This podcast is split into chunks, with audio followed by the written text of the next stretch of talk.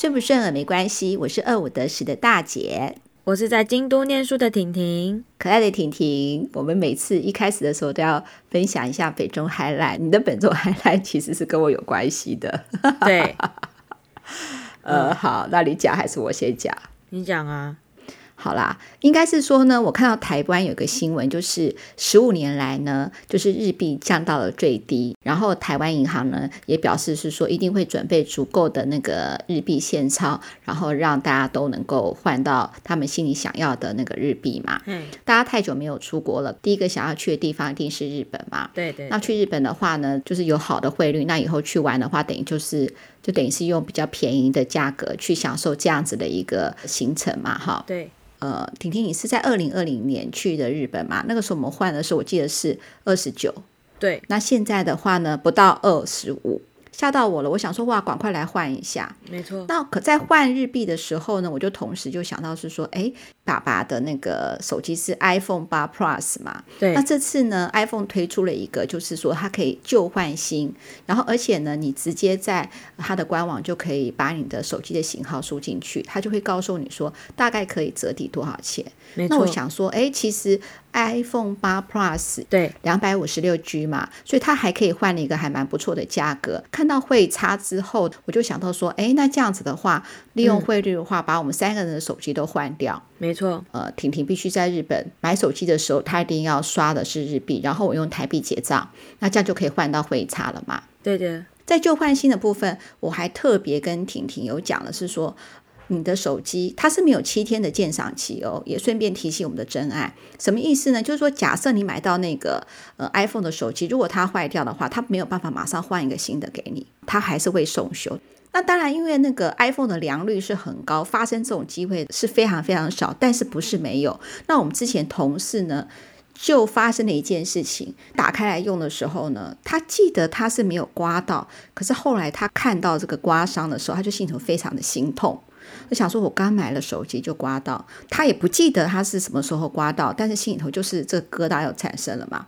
那他就想到是说：“那我把它退货。”呃，Apple 它是不会认任何理由的，它就立刻就让你退货了。你看，网络购买可以立刻退货，但是实体购买是不行的。实体购买因为你已经等于是呃，就是当面已经交点货了，所以是没有办法。做那个换货的，对，因为在实体店面的时候，他会直接帮你打开，就是跟你做全面的确认一遍，然后顺便再教你怎么样去做设定。嗯，对，那网络的话是没有的嘛，所以后来呢，我同事呢就呢，嗯、呃，利用这个算是有一个呃灰色地带，好，他就退货，嗯、退货之后他又订货。那我知道这个过程的时候，我就跟婷婷讲说，以后买 Apple 手机，好，应该是说买 Apple 任何的产品。虽然它的良率很高，可是你还是要记得，千千万万不要去实体店面购买，因为你可以保留这样子的一个鉴赏期就对了，因为你是可以退货的。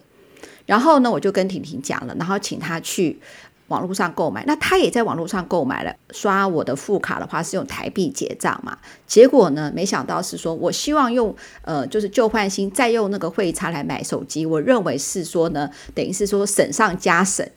结果呢，我差点应该是说偷鸡不着十八米吗？还是怎么样？听听你讲。我是在网络去做订购的，我要旧换新，然后也跟他讲了我是什么样的型号。结账出来的时候，我就发现说，诶，它的那个价格是没有减少的。因为那时候我在选择说我要怎么样去做旧换新的时候，我是去选你要是送货到你家，还是你到现场去拿新的机子。啊，我其实我那时候也是可能有一点被说耶，我要再换一支新手机的这份喜悦给冲昏头了。我想说，诶，如果我到店铺去拿的话，我就可以隔天就马上就拿到了，跟我当初的预期是不一样的，因为它变成又是现场点胶了。对，然后送货送过来的话就要再等，然后我就想说，我隔天也没事，那我直接去拿好了。然后后来我就想说，哎，没有把我的旧机换新机的这个钱给扣掉，是不是之后再退刷给我？是退刷没错，可是如果你是网络的话，它是这样，给你那个一支新的机子嘛，它也会把你的旧的机子取走。呃，我们在填救济的时候，他会要我们叙述那个呃救济的状况，也就是说，他现场呢，对我都有，就是他必须还要拿到手机之后，它上面是写说他必须要十四天之后才会退刷，它上面有写，对，因为他必须要取走你的机器。然后才能够去检视，是说最后他真正要退刷你是多少钱，而且他退刷的时候，他还会再跟你确认一次哦。你认为说你有五千块，那他只给你三千块，那你还可以确定是说，那我要不要接受这个三千块？如果不接受的话，那他还还会把手机还给你。但是如果说你同意三千块，他就扣变成只扣三千块。这样子的一个旧换新流程就是已经结束了。对，这边我就已经搞错他的意思了。好，我以为后续的动作都可以在店里完成，所以也就是说，退刷的部分也是可以现场的工作人员帮我做退刷。嗯，所以我就去了实体店面，然后实体店面拿了新机，他也没有叫我拆哦，他就直接给我。那时候我就想说，哎，可是我不是有选旧机换新机吗？他怎么没有要跟我做后续的确认呢？我就跟店员讲说，哎，我有旧换新，哎，然后啊，那你把你机子给我看，然后都看了之后，他就说好，那我们现在退给你礼物卡。我就以为说，哎，所以就只能变成是礼物卡了吗？我就不疑有他的就走了。走了之后呢，当然就打电话给家里嘛，就是哎，我拿到新手机啦。然后呢，大姐听到礼物卡的话，心里头大爆炸。我要那个礼物卡干什么？而且这个礼物卡哦是日币。对。然后当然就是我被狂骂一波嘛，好，那这件事情就过了。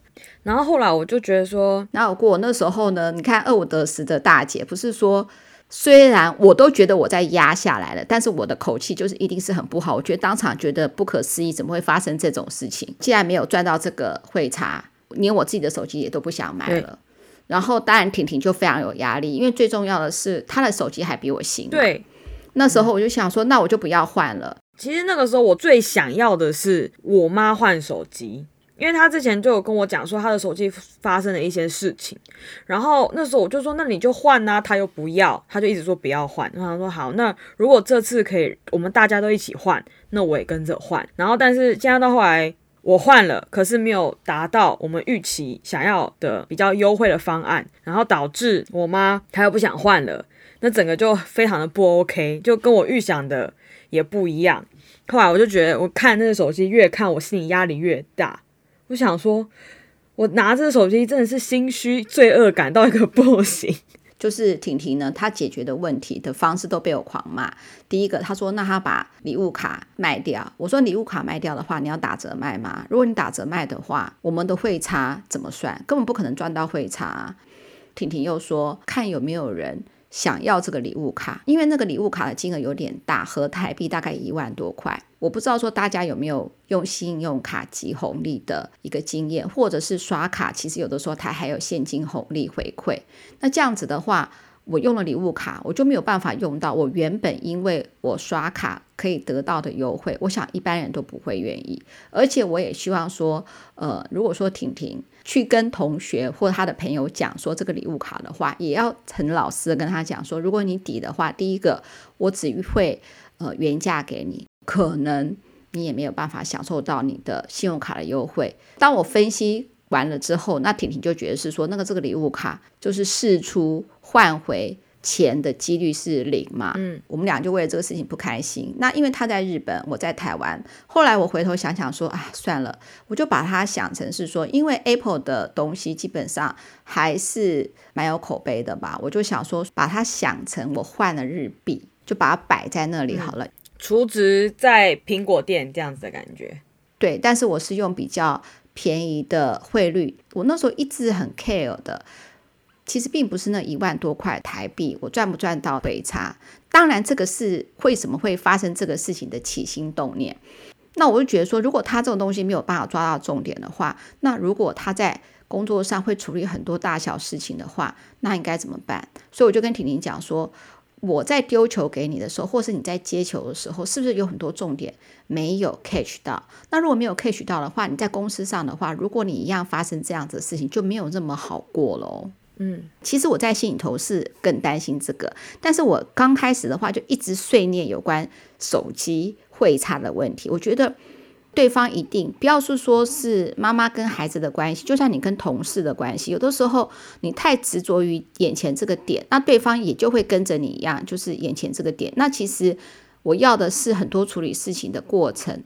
反正呢，这件事情我妈刚刚讲的那一些，就是他在电话里就是原封不动这样在跟我讲。然后呢，之后呢，我就拿的压力非常大嘛，越看就越不顺，越看就觉得说我到底我怎么会如此的白目？然后那时候就还陷入非常的难过，觉得说天哪，我读了一辈子书，这点事情都做不好，那我到底在拿了博士学位有什么用？就是个废物博士这样子。一样隔天就早起去做实验的嘛，刚好那个实验中间会有。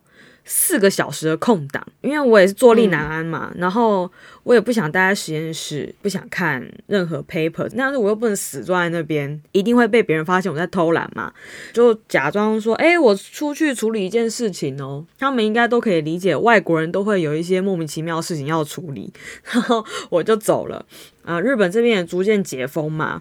哦，日本解封了，太好了。对，日本解封了，所以要不然之前去苹果店的话，都是要采取很严格的预约制。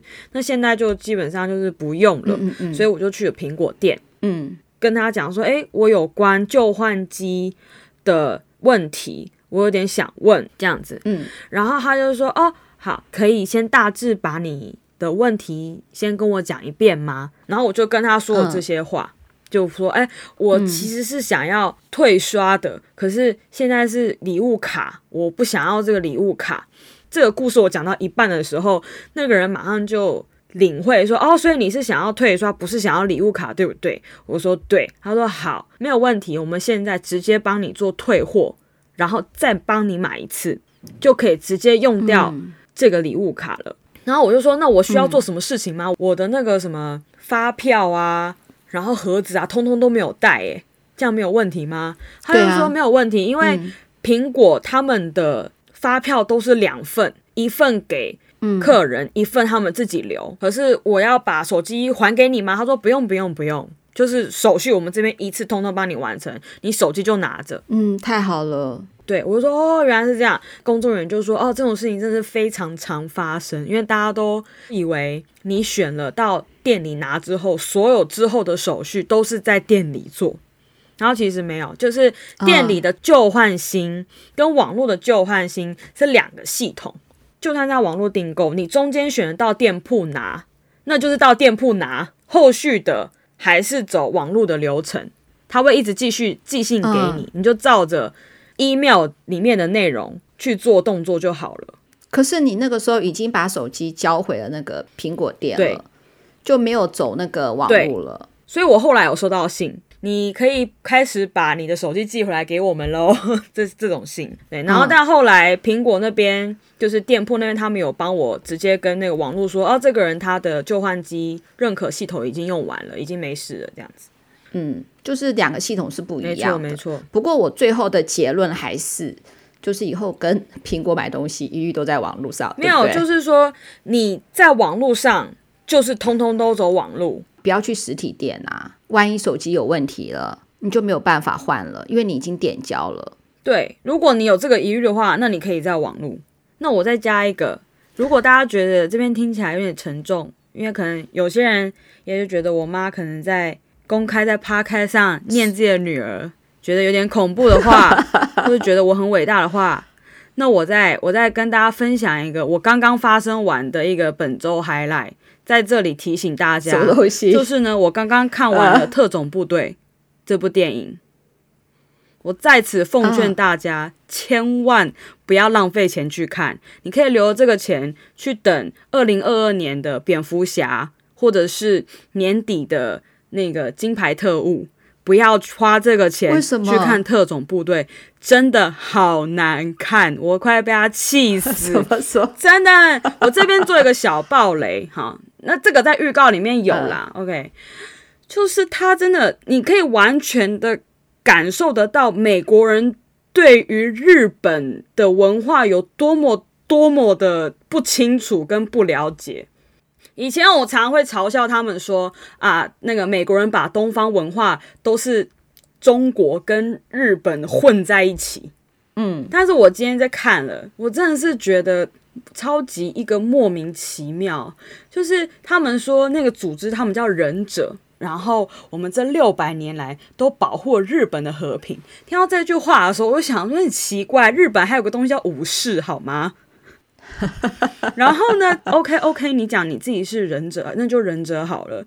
里面全部的忍者都拿武士刀，真超级莫名其妙。我就看觉得说。忍者有拿刀吗？忍者，没有吧？忍者不是飞镖还是什么东西的？对啊，飞镖，他们就是比较是暗杀部队的，对，所以很难会拿一把长刀，因为就很明显啊，他就搞不清，就是感觉这个导演跟这个编就完全搞不清楚武士跟忍者有什么关系，而且忍者其实就是佣兵，嗯、武士还是你可以把它当成是一个阶级，像我们之前讲新选组的故事嘛。对好，那除了这些他不了解之外，那整个剧情呢？剧情也不好看吗？整个剧情非常的瞎，瞎就算了，那就打戏嘛，我们看个爽嘛，对不对？我觉得动作指导也非常的非常的粗糙，很多地方为了打而打，基本上就是打的也不好看，所以我真的觉得不要浪费钱去看。我今天看完就觉得说。还我一千二日币，对，真的很难看。好，那今天的本周 highlight 有两个，我自己也笑了，嗯，笑了不是说特种部队呃好不好看，婷婷说今天的本周 highlight 怎么这么沉重的话，她在分享第二个本周 highlight。嗯、你看很多事情就点到为止，可是我还是很想要把人事实地物都要过一次，都要梳理一次，我才开心。那这样是好的吗？我现在感觉到很惭愧，为什么呢？嗯，因为我还接到了一个我们真爱写的信，所以我现在要把那个信念一次。麻烦你了，大姐、二姐，你们好！听了很多不同的 Podcast 节目，直到我听到你们邀请 Irene 分享转职人生历程和想法的那一集，我第一次感受到听完 Podcast，内心竟然如此澎湃不已，觉得实在是太精彩、太收获良多了。我是刚离开职场不久的全职妈妈，原本也是从事行销业，可能是因此才对 Irene 的分享更有感吧。放弃热爱的行销，是为了专心陪孩子成长。从小我不是顶尖的学生，一路走来学业也不出色，一直到出社会后，边闯荡边学习，才渐渐找到自己的兴趣和长处。现在年满四十，我仍对自己的人生充满抱负和理想。一边创业，一边陪伴刚入小学一年级的儿子适应新生活。因为我不希望孩子像我一样，在求学过程父母没有能适时的引导而浑浑噩噩，不知道求学究竟是为了什么。所以我希望给孩子一些正向，并且可以帮助他走出属于自己道路的教养方式。这次会冲动想写信给您。因为是先听到婷婷对于低卡新闻的想法，我当时觉得婷婷逻辑分析和口条实在太好了。接着又听完 Irene 的分享，我也觉得这女生逻辑跟口条怎么也那么好，心里不得不佩服台大出来的学生就是不一样。所以我很想请教你们是如何教育孩子的，或是你们的教育理念为何？如何才能养出如此有判断力、有自信、有想法的孩子呢？觉得听完你们的节目收获满满，很喜欢，谢谢你们，听众安。好，我想跟安先讲三件事情。嗯、第一个，好，你说教育理念是什么？然后我听了很心虚，我也不知道什么是教育理念。呃，待会我跟婷婷会谈一个有关那个叶秉成讲说教育孩子这件事情他是怎么想的。嗯，然后另外的话呢，我跟你一样，我也不是从什么顶尖的学校出来的。嗯或者是说班上前几名啊，也是到出社会边闯荡边学习，也是找到自己的兴趣，还有我擅长的事。可是我觉得你很棒诶，你现在年满四十，准备创业，嗯、然后还有一个小学一年级的儿子，所以呢，你要照顾孩子，还可以创业，你很棒啊。如果说好，你跟婷婷比，嗯，但我现在因为婷婷现在还在念博士，不知道她未来怎么样啦。嗯或是 Irene 的话呢，她现在也是找到一份她喜欢的工作。嗯、他们两个未来怎么样，我还不知道。嗯、但是呢，看起来你一点都没有比他们差啊。嗯，如果你的儿子跟你一样，那就是棒的不得了啊。嗯、没错。那婷婷你是怎么想的呢？你觉得台大的学生出来就是不一样吗？嗯，我觉得我在看这封信的时候，我看到说啊，台大的学生就是不一样。其实那时候我就觉得说。没有啊，台大也没有怎么样啊。大家不要忘记之前台大那么多杀女友、虐猫的新闻呢、欸。而且那时候大家还说要抵制念台大，大家不要忘了。对啊，嗯，身为一个父母，当然会望子成龙、望女成凤嘛，希望自己的小孩在课业上的表现好一点，感觉嗯，对于未来会比较有更多的选择性。但是我要讲说，其实这些的训练哈，跟台大我觉得没有什么太大的关系耶。而且我觉得我们安的那个孩子啊，他的儿子一定很棒。很多人啊，他们小孩子还有身体的问题、适应的问题、嗯、新环境，对很多人来说是嗯很让父母担心的。嗯，嗯，嗯，可他一定都没有这个问题，所以他直接点出来的只有学业而已。嗯，其实真的还蛮多人问我说，我怎么教孩子的？嗯、就是因为你的成绩很好，嗯、比如说在婷婷在成长的过程也会有一些。我觉得，比如说要跟他沟通的事情，但是我请教别人的时候呢，别人都跟我讲说，他成绩那么好，你不用担心。嗯，我是很想问问所有的我们真爱，你们真的觉得成绩很好，这个孩子就不用担心吗？嗯、品德教育不重要吗？嗯，还有很多事情哦。嗯、如果他是一个自私自利的人呢？嗯、对啊，之前婷婷就有讲过了，她说她在北英女的时候，就有很多老师跟师长告诉他们说，嗯、德智体群美嘛。嗯字是不用跟你们讲的，嗯、品德教育一定要摆第一个。哎、嗯，我想跟大家讲哦，真的不是唱高调。目前在我任职的公司，有很多人学历也是很漂亮，不是台大也是政大，但是还有很多不是这些所谓的名校毕业的学生，嗯、他们表现的也非常的好。啊、我们的专案经理并不是大家想象的顶尖学生，但他们一样口齿、逻辑分析也都非常好，错一点都不输婷婷。对啊。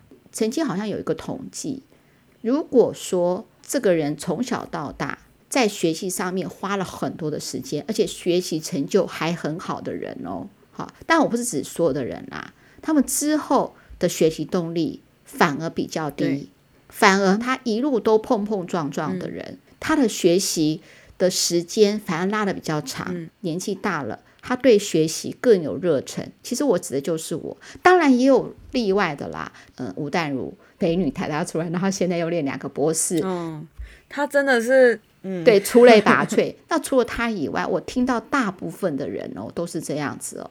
所以我觉得安妮，你看哦，你四十岁了，创业了，然后还对自己的人生充满抱负跟理想。他有你这个妈，他未来一定会很好。像这种逻辑思考问题啊，我觉得其实也不是，嗯，台大带给我的，或者是名校带给。当然，嗯，这个不能去做否定啦。就是说，因为我们经都是经过考试去筛选出来的人嘛，所以基本上我觉得，不管是我的高中还是我的大学，基本上大家会有某一部分的同质性会比较相同。经过一系列的筛选嘛，同质性比较相同的时候，大家会。嗯，比较能去做一些不一样的讨论，但是这个讨论又是我们既是同温层，又不是同温层的那种感觉，都已经到这个阶段了嘛。因为其实我们就是被筛选出来的人，也算是某一种既得利益者。我所以我觉得大家对自己都有某部分的自信，嗯，那在这个自信之下呢，大家就比较愿意去说出自己的想法，或是比较愿意去敢去挑战别人的想法。或者是说，当如果有一个比较不同的想法出来的时候呢，给我们不一样的刺激。但是我不觉得这这就是一定只有台大或是啊明星学校才会有的事情啦。我觉得如果你的小孩子比较是会去愿意做这些思考思辨的话，那他以后。的逻辑思考跟口条一定都会很好，也不是说一定要去参加什么辩论社哦，没有。其实我觉得从小到大，虽然我当然课业表现也不错，但是家庭培养要去学习。今天先不管你的成绩好不好，但是你要愿意去学习，不要去讨厌学习。你一定要有回馈嘛，你才会想要继续。那如果可以引导，就是说，诶，今天不论成绩如何。我都要想办法让我的小孩是愿意去学习的，愿意去做一些不一样的尝试，嗯、不要先排斥。我觉得这个就蛮重要的。我也可以非常的同理，就是高学历到一定的程度之后，不想再去碰新的东西。但是我觉得那个是基于，我觉得我这辈子已经读够多书了。好累哦，可不可以让我休息？嗯、你真的要认真算的话，我从幼稚园就开始在学东西了，嗯、也不要管幼稚园好了。从六岁小一，跟我一样，你要博士，二十七，甚至有人三十岁，我已经念二十四年的书，等于我的青春都在这些书上面的。我可不可以休息？真的耶，大家都要学通识，学到最专业的部分的，我可不可以休息了？好。那我也直接跟大家讲，嗯、很多人都问我说，我怎么让婷婷念北一女台大的？呃，我直接公布答案。我举一个例子，我记得那个时候我要教她骑脚踏车，但是呢，大姐其实是运动神经非常差的。嗯、我记得那个时候我是小学六年级才学会骑脚踏车，嗯、在我们那个年代，每个小朋友都会骑脚踏车到处去玩，我都没有办法。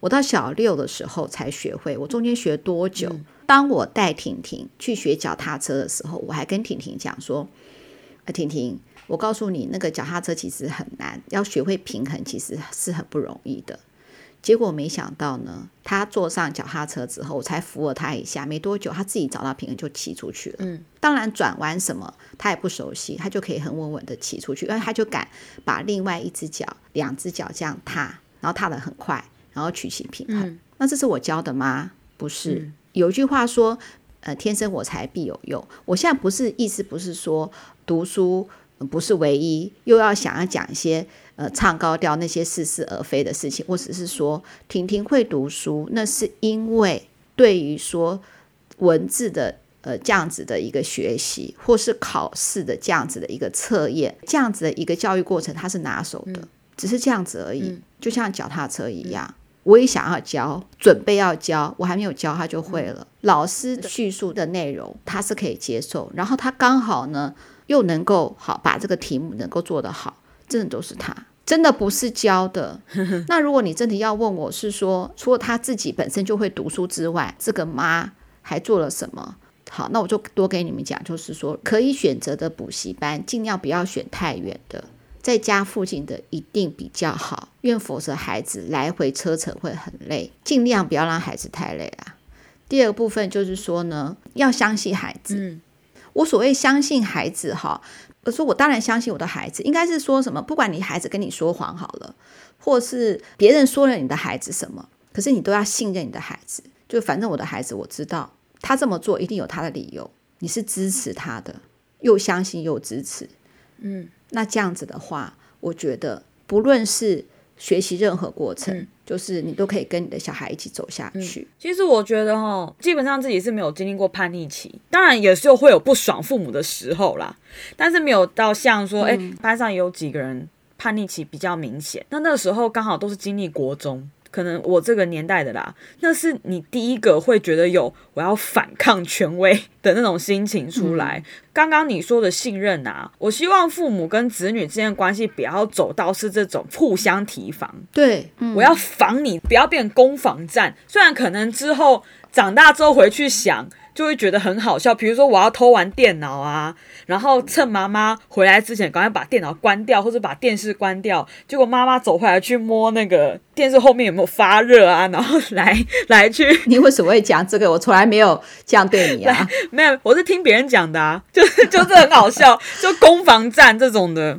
我要怎么样举例？是说我信任我的孩子哈，我想跟我们所有真爱，我从来不会问从小到大哦，嗯、我从来不会问老师说。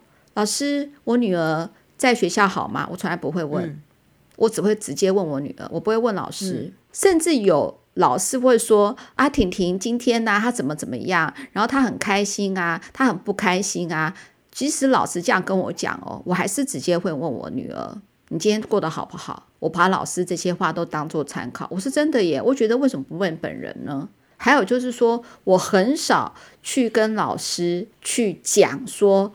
我小孩在家里发生了什么事情？嗯、以前我们那个年代，我们父母常常会去跟老师讲说：“哎，我的小孩在家里怎么怎么不乖，请老师好好的管教他。嗯”我从以前到现在都觉得这个很奇怪，嗯、我会很没有面子。对，我好讨厌那样子。嗯、我所以，我绝对不会跟老师讲说：“呃，我今天小孩怎么怎么样，他在家里都没有读书。当我听到其他的父母这样子跟老师讲他的小孩的时候，我听着都觉得很流汗。或者是说，呃，家长去问老师说，我今天小孩怎么样？然后老师就会呢，直接跟妈妈讲说，你的小孩怎么怎么怎么样，怎么怎么样的时候，我就看那个小孩在旁边就是很痛苦。嗯、我到了学校第一时间就把小孩接走。嗯、我去家，呃，那个时候叫做呃，哦，家长日。家长日的时候，我只想要知道是说什么时候运动会，什么时候考试，什么什么东西。我拿到我要的资料的时候，我就马上回去。你还记不记得有一次不是我接你，嗯、是爸爸去接你哦？然后爸爸还跟老师讲说，立刻爆料。对，他说啊、哦，我女儿回到家第一件事情，先看漫画，先吃东西，然后呢，嗯、最后才写功课。就像上班上了一天，你回家还要马上工作吗？不可能嘛！对啊，你要先休息嘛。所以我就让我女儿就是先休息一下，然后再做其他事情。因为我把上学当做上班，我觉得回来好累哦，嗯、就是要先休息。有，我记得我小时候的时候，你就你好像有点太累了，然后你回来就跟我讲说。嗯婷婷，我跟你讲，如果你以后要毁掉一个人，你就叫他去广告业上班。我哦，好，我忘记了。对我，我都觉得哦，好可怕哦。现在想说，嗯，应该是只是压力太大了。对对对，我那时候讲我都忘记了。对，印象非常深刻。我不知道是说这样子有没有回答我们嗯、呃、听众安的问题，啊、但是我想要跟你讲说，哦、你就很棒了。你是怎么样的人？你的孩子跟你一样就很棒了。我觉得最重要一点就是，如果你可以很了解你孩子的个性的话，那我觉得你们就可以找到一个非常良好的教育的模式。嗯，对，像因为我妈就知道我的个性，当然她在课业上当然会要求我。她现在把自己讲的非常的如此的善良又体贴，但是她以我以前也是没有少受过苦，然后。应该怎么讲呢？应该是说你以前很 care 的，现在就觉得没那么重要了，因为观念是会越来越进步的。对嗯，其实我在我们的真爱面前没有要装啦，以后我再呃分享，就是我以前做了哪些错事的时候再讲。没有，我的意思是说，嗯、我妈她非常知道我的个性，所以她会适时的，比如说她觉得这边要 push 我。他、啊、这边不需要管我，所以他就拿捏的很好。是哦，对，有些父母会是全面管控，像我妈，她在隐私权这方面，她非常给我非常大的空间。因为其实我那时候听到我同学讲的时候，我也是非常震惊，就是他妈妈会去偷翻他的日记。嗯嗯。但而且我后来发现，这其实不少见，就是很多爸妈都做过类似的事情，或是偷听小朋友讲电话或什么之类的，但就是嗯、呃，子女生气的时候，爸妈就会说啊，你我生的耶，你我养的耶，我听一下不行哦。嗯，这方面我妈就不会管我，但在课业方面，因为她知道我就是一个，我真的算是一个得过且过的人，就是今天规则定下来六十分，嗯、我觉得就是我就算有能力可以考到八十分，但是我就是会考六十五分的人。我们之前也有讲过嘛。那个时候我觉得前三志愿就很厉害，然后老师提醒了我，原来他是考北一女的。嗯、那我从小都知道我女儿是这样，就是呃，如果我跟她讲说八十分，她就一定会做到八十分，所以我就会想说，那我讲八十五分好，那她就会达达到八十五分。那妈妈都是这样子的嘛，那我就变成九十分，她又达到九十分了。然后我说九十五分，她又九十五分，那那之后我就是一百分，那她又达到一百分了，所以她掉下来的时候，我自然而然就跟她讲说，你不行这样子，你还是要维持这样子的水准，嗯。其实我的个性就是，其实我一开始就有一百分的实力，但是既然你都说八十分了，那我就八十分喽，这样子。对对对，婷婷的个性其实是这样子。对，因为因为我妈知道这个个性，她所以她说嗯不行，一百分这样子。对对对对对，所以如果你可以很了解你的孩子的个性，那你就会适时的去做出些最适合他的调整。嗯，就算刚刚说都要一百分，嗯嗯、但是因为我妈是这样子，她如果跟我讲。然后我直接跟他说：“我不要，我做不到。”我妈就会停手了。哦，对对对，我会，我会。在说我不要的时候，他、嗯、就会停手了。像比如说五科好了，他就会说：“那你就要五百分哦。”那我就会说：“我不要，我办不到。”那我妈就不会再继续强迫我，她就不会说：“不行啊，你就一定要五百分啊，什么什么什么的。”她就会说：“那好，四百九 之类的，就会可以有一个。”讨论的空间，所以我觉得就是你要你跟你的小朋友讨论空间，然后以及是你要很了解你小孩子个性，这样子你们就会做出最好的沟通。我觉得是这样子。好，那说到那个教育哈，教育容不容易？教育超级难的。但是我觉得教育，我不敢说理念，但是我觉得教育是个观念，观念会越来越进步。然后呢，我前阵子看到叶秉成有 PO 了一个 PO 文，然后他本来呢，呃，一个幽默吧，然后那个 PO 的内容是什么呢？我念给大家听哈，他是 PO 了一个小学生的一个考试卷，嗯、然后呢，他的题目是阿明生病了。请假四天才来上学，下面哪一句话最恰当？一，你也病太久了吧？二，你不用上课真好。三，你好点了没？大家都很想你。四，你是转学生吗？好，嗯。他 po 了这个考卷之后呢，那个叶教授的 po 文是怎么写的呢？他说，除了三之外的答案我都觉得很合理，不知道这题正确的答案是什么。话说我跟高中同学都是相互问候说干还没有死哦，相互问候的话语中表现出真挚的友情，同兄弟情谊之深厚，令人动容，哈哈哈哈哈哈哈！他是这样子，嗯、就是幽默的回文，然后没想到哈一大堆在下面回复哎。嗯嗯、呃，其中有一个呃小学老师，他对这一题的看法持正面的态度。他说这个考试卷并没有不好，嗯、但是一大堆的那个呃网友就开始骂那个老师，是说这么样板的考卷。嗯大概是类似这样，然后那个老师也很受伤，有做了一些回复。但是我在想要跟婷婷分享这个 po 文的时候，那个呃老师就已经把那个他的那个回文把它删掉了。那删掉的话，很多话我就看不到了。但是我还是有看到有一个呃，就是网友，他是讲是说，呃，不同年纪的人应对进退各有章法，小孩智慧未开，鼓励他们关心别人，真诚以对。本来启蒙教育这是应该做的。如果现实生活中没有人确实知道那四天发生了什么事，也许只是小事，也许是难以言说的事。有时候一句关心，一句想念，就可以让别人增加面对生活的勇气。要不要说？怎么说？当然，大家可以自行选择。然而，启蒙教育的立场，我们希望从稚嫩的孩子嘴里说出哪一句话呢？好，嗯。由于题目设定最恰当，所以身为学生只能选三。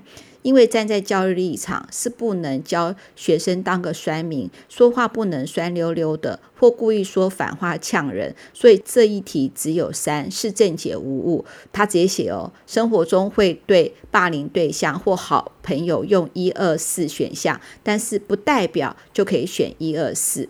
好了，还是一堆人骂嘛，大概都是觉得说。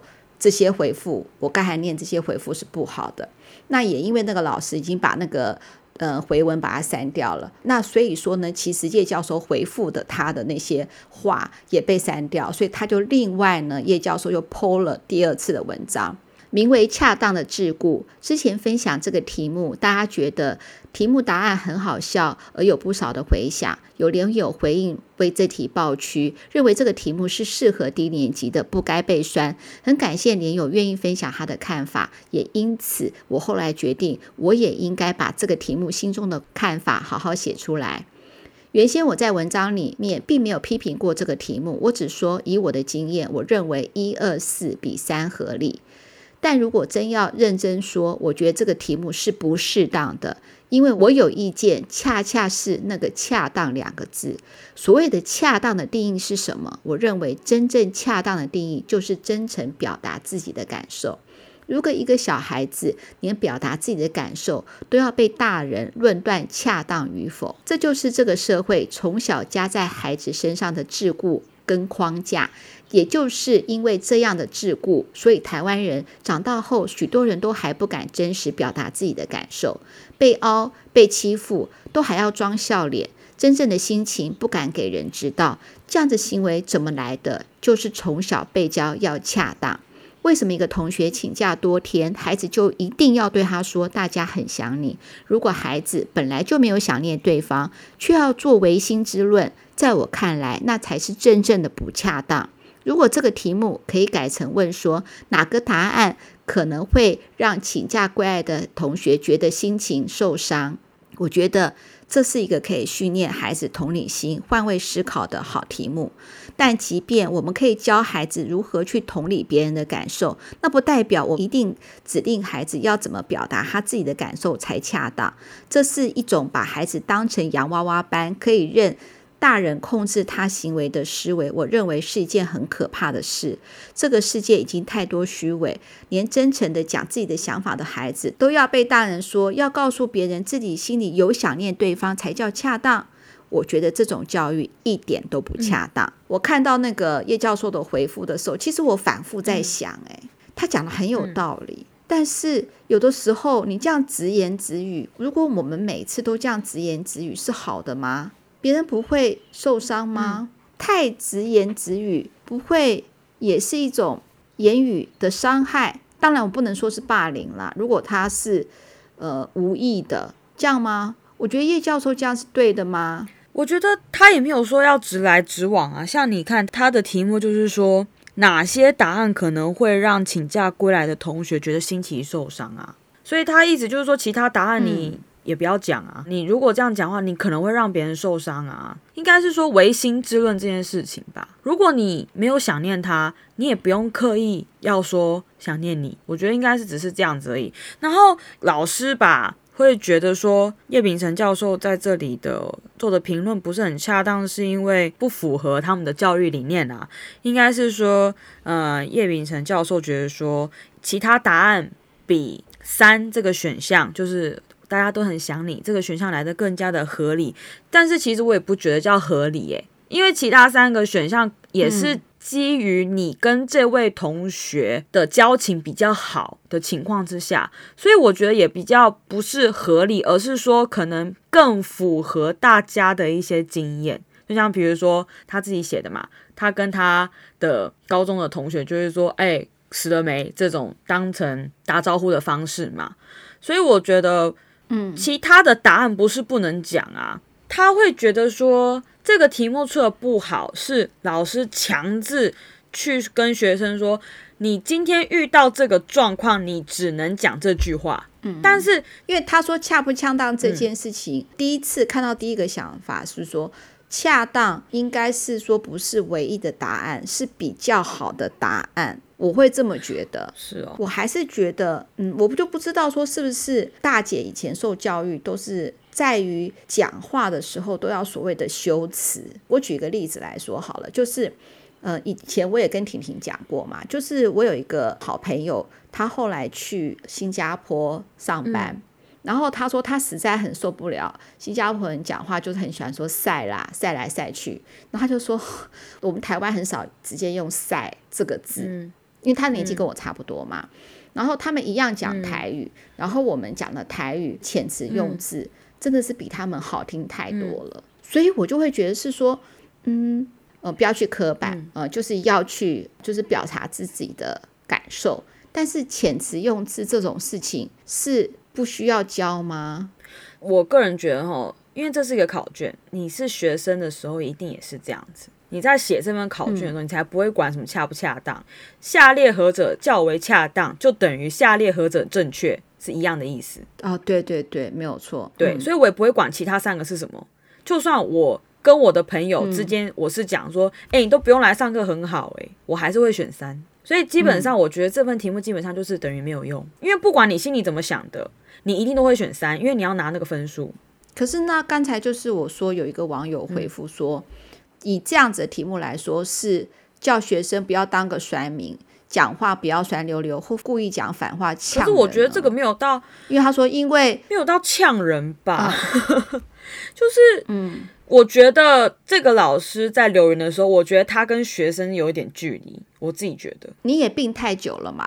这个不算是呛他嘛？哈，其实我觉得基本上不会去呛一个人。比如说这个人很久没，嗯、你不会真心想要呛他。你怎么生病生那么久？哎，其实就算很多在动漫里面嘛都看得到啊。嗯，有一些小朋友他生病很久，他其实并不希望他自己被别人差别待遇，就说啊，你是病人，我们要对你怎么样？嗯、所以如果今天反而是说，哎，你也生病太久了吧？怎么都没有跟我们一起玩？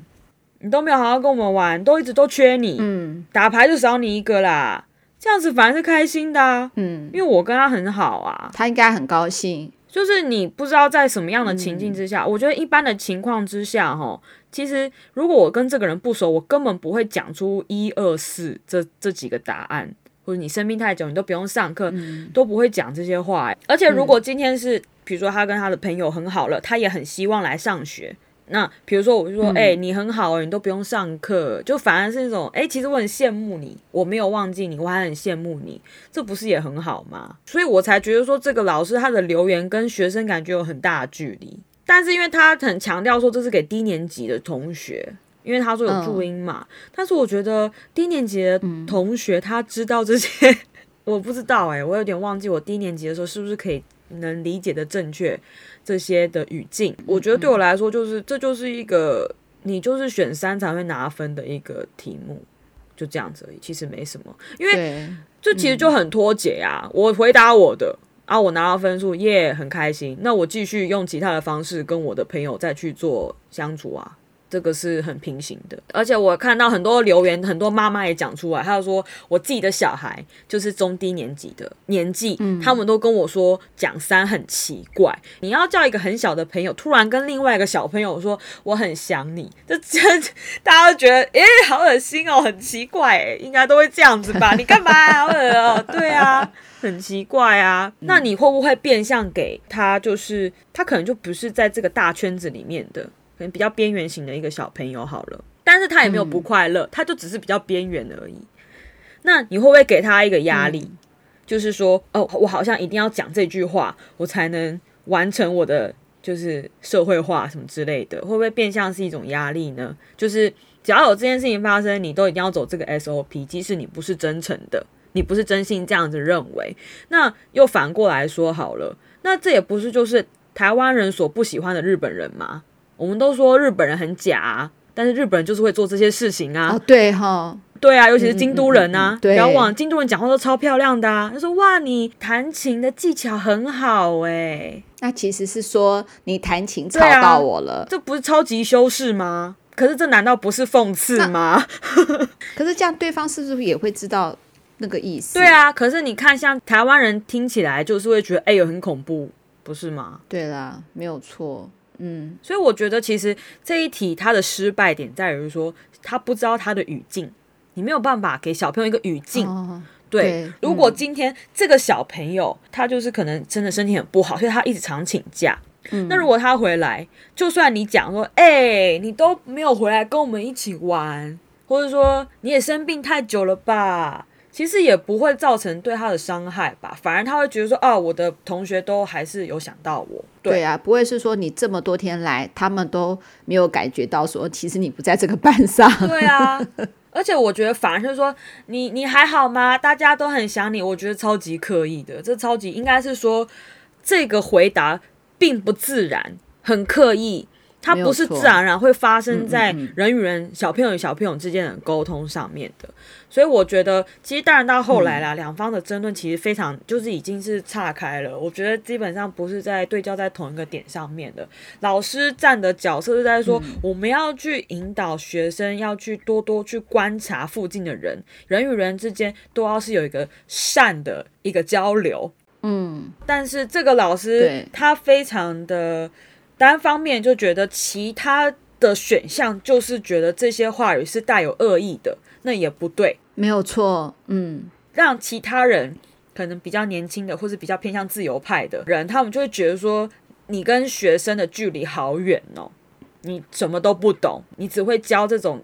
非常理想的事情，你忘了小朋友之间有他们的交流生态，你忘了小朋友之间他们有他们自己的社交，这个是只有他们那个年纪才有的。为什么我们大人要去刻意的去破坏，然后去把它变成大人希望的样子呢？那我曾经以为啊，我们以前这样教育是好的，嗯、你应该怎么说，应该怎么做。因为我们以前就会有说所谓的什么老吾老以及人之老，幼吾幼以及人之幼嘛，嗯、所以说呢，虽然听起来就觉得是说哇太唱高调，可是，在我们那个年代的话，大家呢明明不喜欢这个同学，可是你不敢表达是说你对这个同学的喜恶，他不知道是不是就不会受到伤害？我曾经会这样子想过、欸，诶、嗯，因为现在大部分都很容易。直言直语，那有的时候小孩都会受伤，也不要说小孩啦，就算成人也会受伤。那以前的话，我们不要这样子直接表达自己真实的感受的话，是不是？即使是说你可以说是一个框架，算是有一个一个保护的界限。那这样子大家都不要越界的话，就不会被伤害。因为现在大家太直言直语了，有的时候这样直言直语会让人家真的感受不好。但是你现在讲的话，我又觉得是说你要把每一个人都教了这么样板吗？嗯、好像又不太对。嗯、那这样子的话，你没有办法表达你真实的感受，嗯、那其实才是真正的没有做所谓的感情的交流。嗯、其实我觉得哦，你刚刚讲的有一点是对的啊，就是说。讲那个遣词用字，我觉得遣词用词当然是要教的，你不能就是这么，因为你太直来直往，就是要白目，大家都不希望遇到一个白目的人。嗯，你要教他们，比如说，就像日本有一句用语叫做“阅读空气”，嗯，你要会读空气，嗯，就是在这个氛围，在这个空间，在这个时间，你面对的这些人，你要去，嗯，换一套说法，你不能永远都做自己。正式的场合就讲正式的话。嗯、今天这个人跟你不熟，你就不要把自己内心的话都讲出来。有一个东西叫做敷衍，你可以敷衍他。嗯，对啊。所以我觉得不管怎么样，我觉得框架这个事情一定是不好的。没错。其实讲到这里吼，我就想到一个，台北是在试做啦。你知道最近有个跟讲到教育嘛？我想要问你一个新闻。你知道最近台北市在那个公园那边有个新闻吗？你知道吗？新闻？就是他在那个公园的荡秋千的旁边哈，然后加了一个什么倒数计时器吧，就是强制去规定说一个人荡秋千就只能三分钟、五分钟这样子。我有看到，我觉得这个很好。你觉得这个很好吗？我觉得这超级怪。为什么？那这样的话，所有的游乐器材都要这样规定哦？不是啊。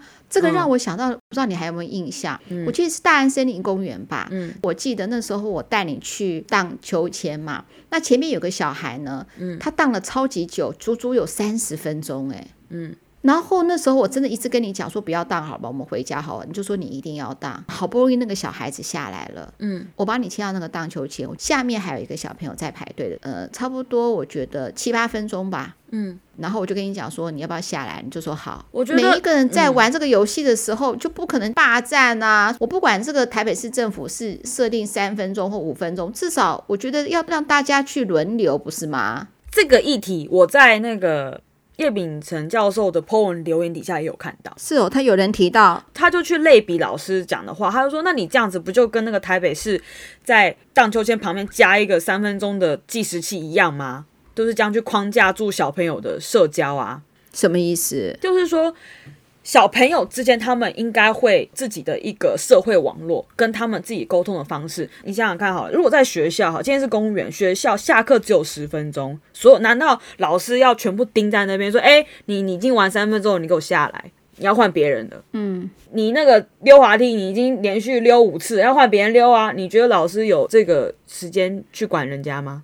可是他们彼此认识啊。可是公园是彼此不认识的。假设你想说，你如果看到有个小孩在那边是呃一直荡秋千的话，嗯，假设彼此不认识，你会叫他下来吗？可是我觉得小朋友跟小朋友之间，如果他霸站在那那里的话，其他小朋友都一直只能在那边看，欸，哎，嗯，不是吗？如果是公园的话，可是我觉得像我的状况是，可能就是我就是很想玩，所以我愿意等等三十分钟。我就记得那个时候我好气哦。对，可是我愿意等啊，嗯。我突然突然想到是说，占用那个荡秋千的是一个大概蛮大的小孩哦，可能都已经快要上国中的，所以他都必须要把脚就等于翘得非常高，否则他脚很容易就会打到地板，因为脚比较长嘛。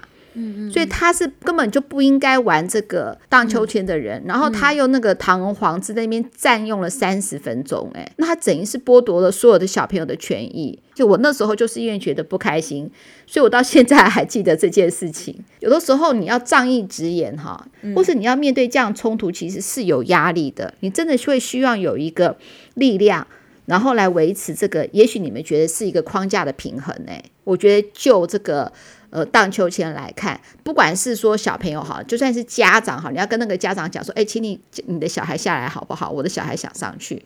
我觉得对很多人来说，嗯、怕产生冲突的话，那是不是就无限制的等下去？那是不是有一个第三方来做这样子的一个平衡，会不会比较好？那我问你哦，如果是这样的话，回到那个老师那个教法，你觉得那个老师有可能教出说你要去跟别人起争执吗？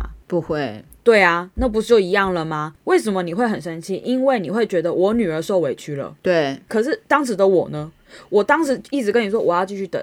我并没有觉得怎么样啊，我就是要等啊，不是吗？我就是要等啊，因为我想玩啊。啊，他在玩，那就等一下。你有等，但是你也希望，你有跟我讲说，那那个姐姐为什么不赶快下来？她已经很久了。如果我有小孩的话，我可能会去教她说，你要不要自己主动去跟那个姐姐讲说。你想玩，可不可以让给我？我记得那时候我的眼神就一直看着他，然后他还回避我的眼神，然后继续玩下去。可是我觉得你可以教导你的小孩去发声啊，去争取他自己的权益。嗯，我那时候是没有这样子跟你讲，嗯、我只有是说你玩的时候差不多七八分钟的时候，我就跟你讲说你要下来，因为下面还有一个弟弟也在等。对啊，那这样子，然后不过那时候你就下来了。那这样就是讲难听点，就我们的家教好，他可能家教不好。对啊，那其实这也很简单，这个社会就是这样子啊，你没有人要跟你温良恭俭让啊。我昨天在想的时候，我就觉得很奇怪，是说，好，对，你看嘛，现在在学校里，大家就营造说，哦，我们就要人与人为人善啊，或者什么。结果出社会之后，你遇到很多不公不义的事情，很多人都跟你讲怎么样啊？因为你现在出社会了啦，这件事情很正常啦。哦，你现在就是要脱离你的温室了，或什么之类，你不是学生了，你要怎么样？那很奇怪啊！你们以前又是这样讲，而出社会之后遇到这些不好的事情，你们又说我们要去习惯，那这个不，这个整个教育就很怪啊！你不觉得吗？啊，对啊，就是说，哎，你不是学生了呢，没有什么事情都要教你耶，那很奇怪啊！我在当学生的时候，从来也没有人教过我啊。啊，凭什么？好像我一出了社会之后，我那个年代的时候啊，常常都会说，在学校的时候就是一个，应该算是一个温室吧，就是说，就像算是老师保护好了，哈。虽然我那个时候也不觉得老师有保护到我什么啦，对啊，大可是大家都会说，出社会之后就是一个都市丛林，就要很小心了。那如果真的照你看啊看，如果以前都是这样讲的，老吾老以及人之老，那为什么出社会又变成另外一套？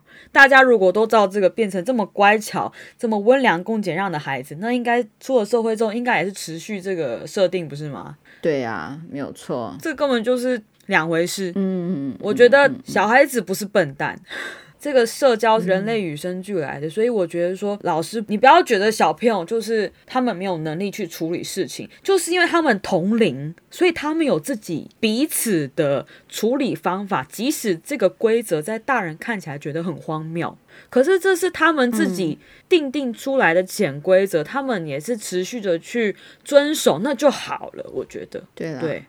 不过哈，我最后还是哈非常认同那个叶教授讲的有一句话，就是我们一定要表达自己真实的感受。对，要学会去表达，这是很重要。因为人与人沟通真的很重要。比如说，我不小心讲了一句话，然后我伤害到了婷婷了，我也希望婷婷告诉我说，你让我很不好受。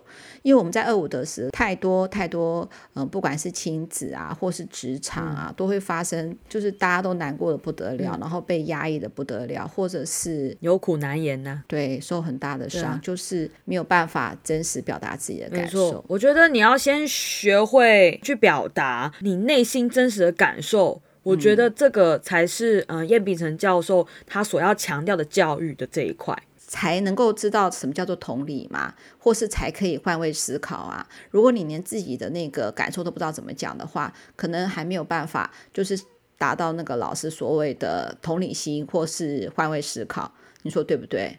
没错。好，今天呢，我们从呢本周的 highlight，然后谈到了我们对于教育，我跟婷婷有很多不一样的感想。但是呢，我自己呢，一直都常常告诉我自己，就是说呢，其实观念会越来越进步。